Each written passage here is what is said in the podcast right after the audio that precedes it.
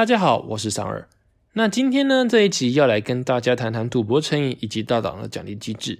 俗话说，小赌怡情，大赌乱性。所以大家会不会觉得，只要我不是大赌，我就可以继续赌了吗？真的是这样吗？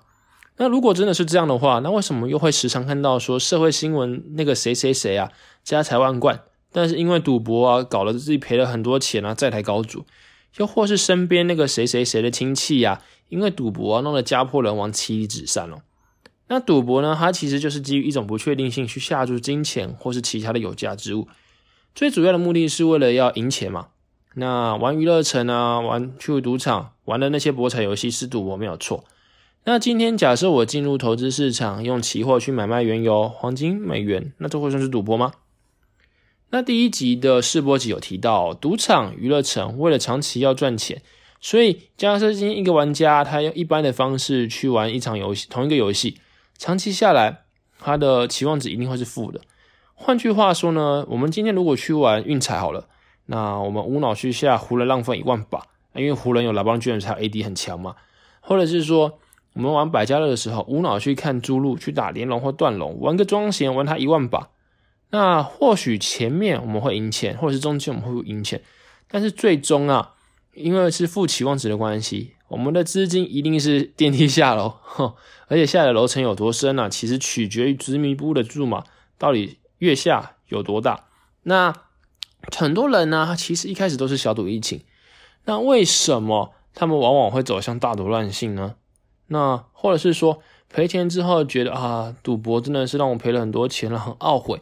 那又或是夸下戒赌的承诺有再多，那为什么赌徒们呢又会一个一个？走向回头路，继续去赌博呢？那这一切啊，其实都是大脑的奖励机制在搞鬼。我相信大家应该或多或少听过一种叫脑内啡的物质啊。脑内啡呢是一种类似于吗啡，由大脑产生的化学物质，可以让人感到是欢愉啊、平安、喜乐、满足。那这个东西呢，通常是在运动的过程中，或者是完事之后，脑内啡会快速的分泌。那这个脑内啡爆棚的效果呢，就是带来。一种完成事情后的满足感，所以今天假设是有慢跑习惯的人呢，就会知道，纵使一开始在跑步的时候总是非常的不太情愿，但跑着跑着就舒服了。嗯，好，那正因为如此啊，那些保持着规律运动的人啊，总是看起来神采奕奕，而不是精疲力尽，是因为这个缘的缘故。那假设今天如果有人说自己是脑内飞上，那脑不了不起啊，他就是一直跑步，一直去重训，他不了当个打桩机器哦。那不过呢？像是另一个物质，也是大脑产生的，它叫脑内啡，不对，它叫多巴胺。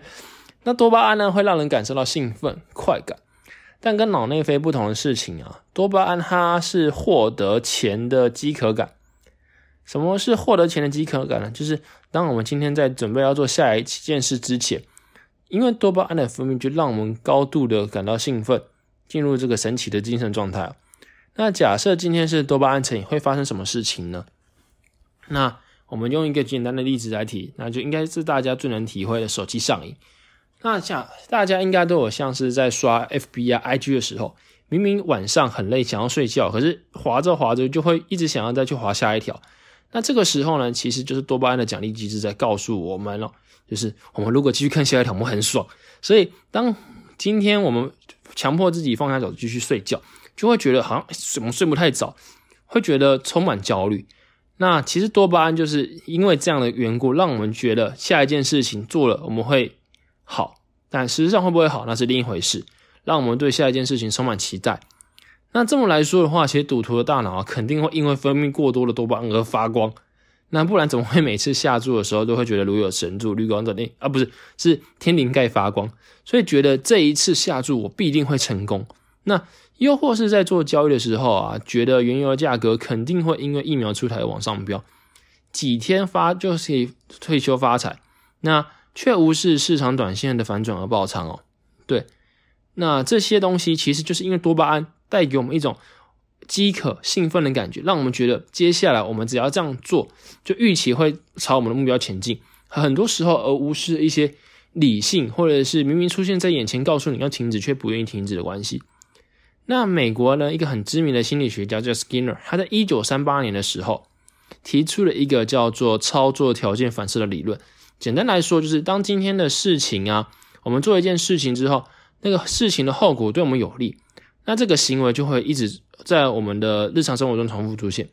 如果不好的时候，那这种行为就会减弱或消失。这个其实我想大家应该蛮可以理解的啦。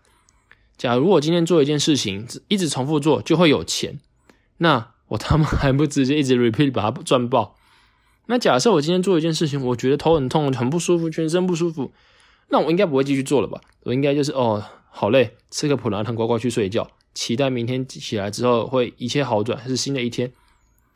那 Skinner 为了验证这个东西呢，还做了一个叫做 Skinner Box 来验证他的理论。这个东西是这样的，他把老鼠关在一个箱子里，那这个箱子里面有什么？会有一个杆子，还有食物的容器，然后以及一些混淆视听的东西，像是灯啊，或者是其他的棒棒，或者然后里面还是有一只老鼠，对，一定要有一只老鼠，不然怎么做这个实验？那每当老鼠按杆子之后呢，就会有食物掉下来。也就是说，每次操作的时候都会有食物的奖励给老鼠。那可想而知，老鼠按了这杆子就有东西吃，它就会觉得说，嗯，按压杆子等于有食物吃。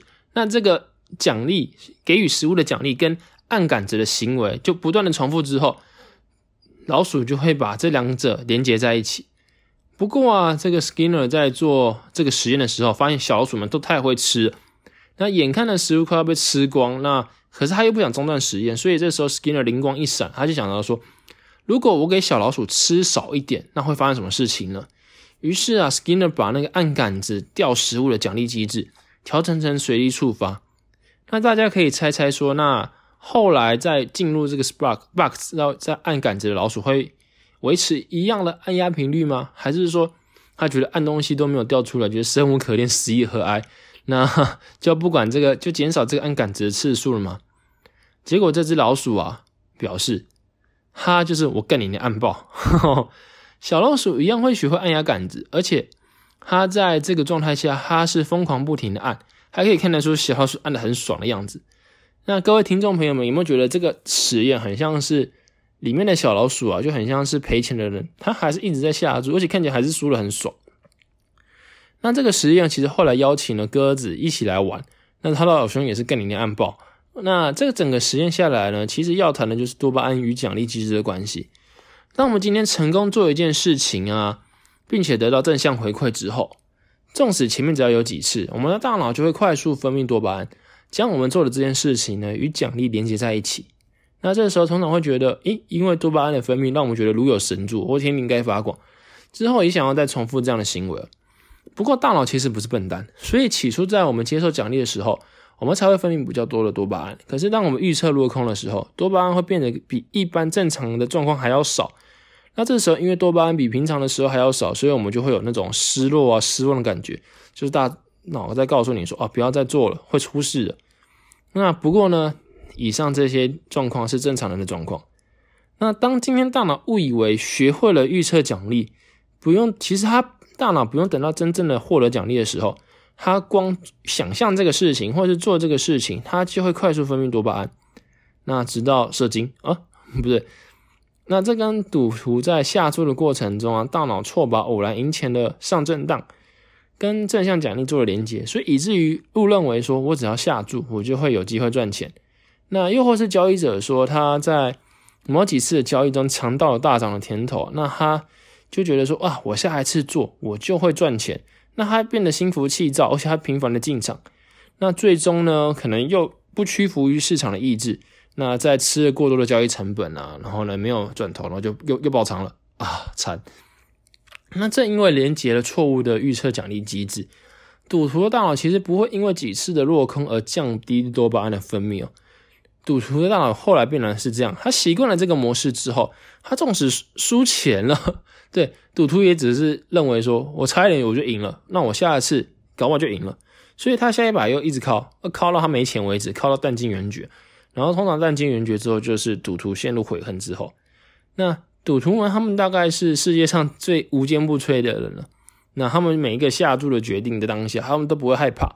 那只是说，可惜如此坚定的意志啊，用在错的地方。那就算来赔钱之后呢？他们就是啊，我这一次真的不能再继续赌博了。我在赌，我真的是赌到无法无天呐，赌到毁灭。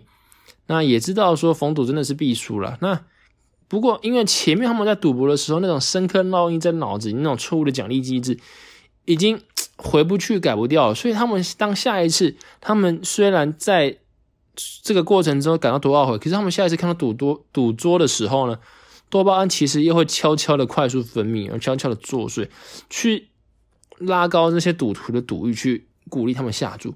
所以小赌真的移情吗？一定是啊，小赌真的会移情，因为。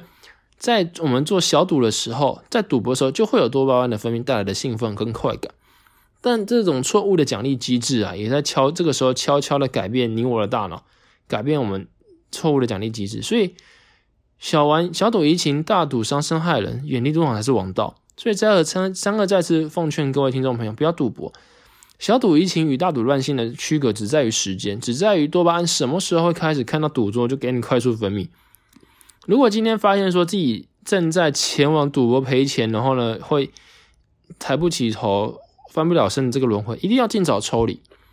如果以前赔的钱呢还不足以影响未来的生活的话，就不要再想着说我要下注把那之前输的钱赢回来，或者是说想要继续借钱继续靠，然后呢在脑子里想说哦，我每天靠五百，那我可能连靠三十天我就可以还钱，千万不要这么想。那如果呢？听众朋友身边如果有陷入那种狂赌之冤呐，没有办法自拔的亲友，一定要用非常的手段来断绝他的金钱来源，并且关怀他、支持他，前往像是一些成瘾防治的治疗机构，去让他大脑的奖励机制能够从错误的变成正确的。那其实啊，现金啊、娱乐城啊猖獗，就像我们在平常滑滑 IG 的时候，不时就可以看到要一些奶妹。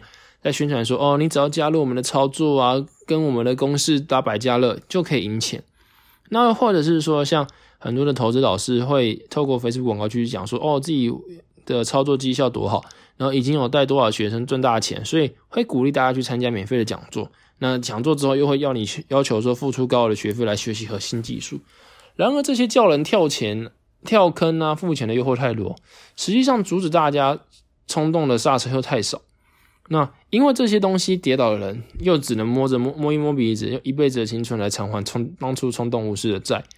那些当初引进门的老师是不会为这这些人负责的。所以真的需要治疗的朋友，三二建议可以去台北市市立联合医院的松雷院区有一个博医门诊，去求诊治疗，勇敢的说出自己现在的问题是在哪里，持续的抗拒诱惑，直到。就是把大脑修好，回归正常的生活了。那但愿每位听众哦，遇到这种状况都可以及时的发现，及时的寻求治疗。那今天的这一集分享先到这边，各位听众朋友，如果有任何的问题啊，欢迎到 IG、Facebook 搜寻不切实际，或者是英文 unrealistic 三二，帮我按赞、订阅，再留言给我。那如果有任何问题的话，我会竭尽所能的解答。那大家今天这集到这边结束，我们下次见，拜拜。